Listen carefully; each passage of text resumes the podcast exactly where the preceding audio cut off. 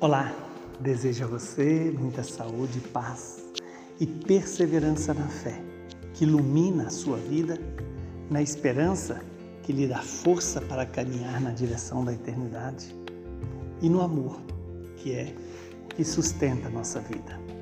O evangelho de hoje é Mateus, capítulo 26, versículos de 14 a 25.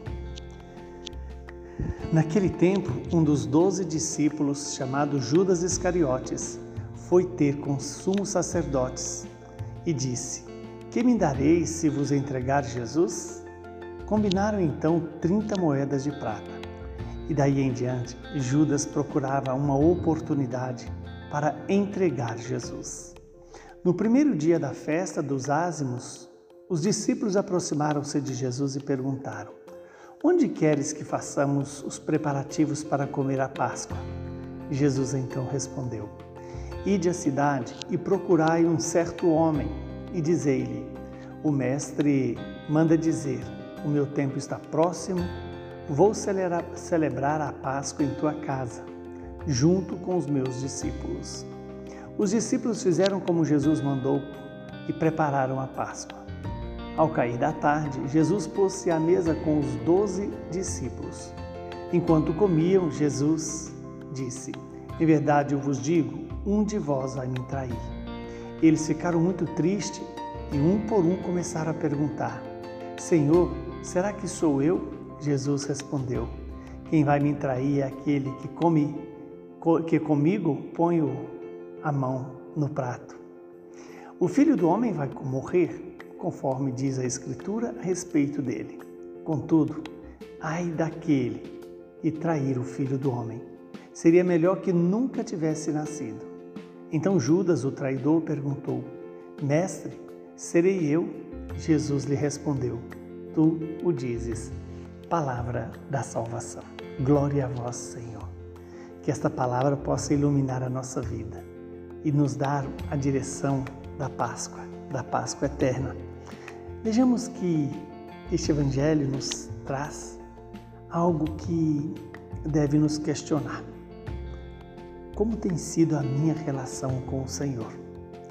Quando Jesus disse que alguém iria entregar, entregá-lo, Jesus já sabia, conhecia a palavra que profetizava a sua, a sua morte e, e qual o caminho que ele seria conduzido para ser julgado injustamente.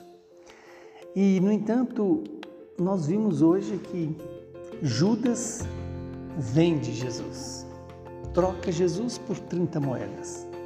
Aqui está a figura de todo homem que tem colocado o dinheiro acima de Deus tem adorado mais ao dinheiro do que a Deus, tem servido mais ao dinheiro do que servido a Deus. Isso vale para mim e vale para você. Temos que estar vigilantes, porque não podemos servir a Deus e ao dinheiro. Depois vimos que a pergunta de Jesus sobre. É, a pergunta não, a, a afirmação de Jesus sobre alguém iria entregá-lo suscita nos discípulos a pergunta: serei eu, Senhor? Porque todos nós estamos sujeitos à traição.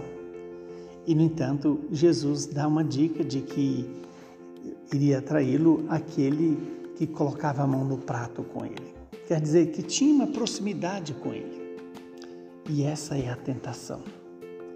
Acharmos que somos próximos de Jesus, isso nos dá o direito de negá-lo, de trocá-lo por outras coisas.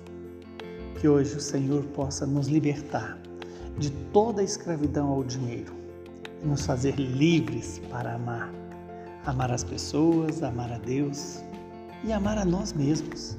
Porque quando somos escravos das coisas ou das pessoas e do dinheiro, na verdade, somos pessoas que perdem a liberdade, porque fazem o, o que o dinheiro manda que hoje nós possamos verdadeiramente consagrarmos ao Senhor e prepararmos a Páscoa do Senhor. Veja que quando os apóstolos perguntam é, onde devemos preparar a Páscoa, Jesus manda procurar um homem, um certo homem. E este certo homem sou eu e é você. Jesus deseja fazer Páscoa comigo e com você.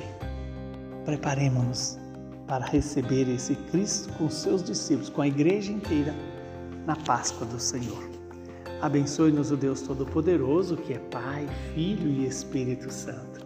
Saúde e paz para você e para toda a sua família.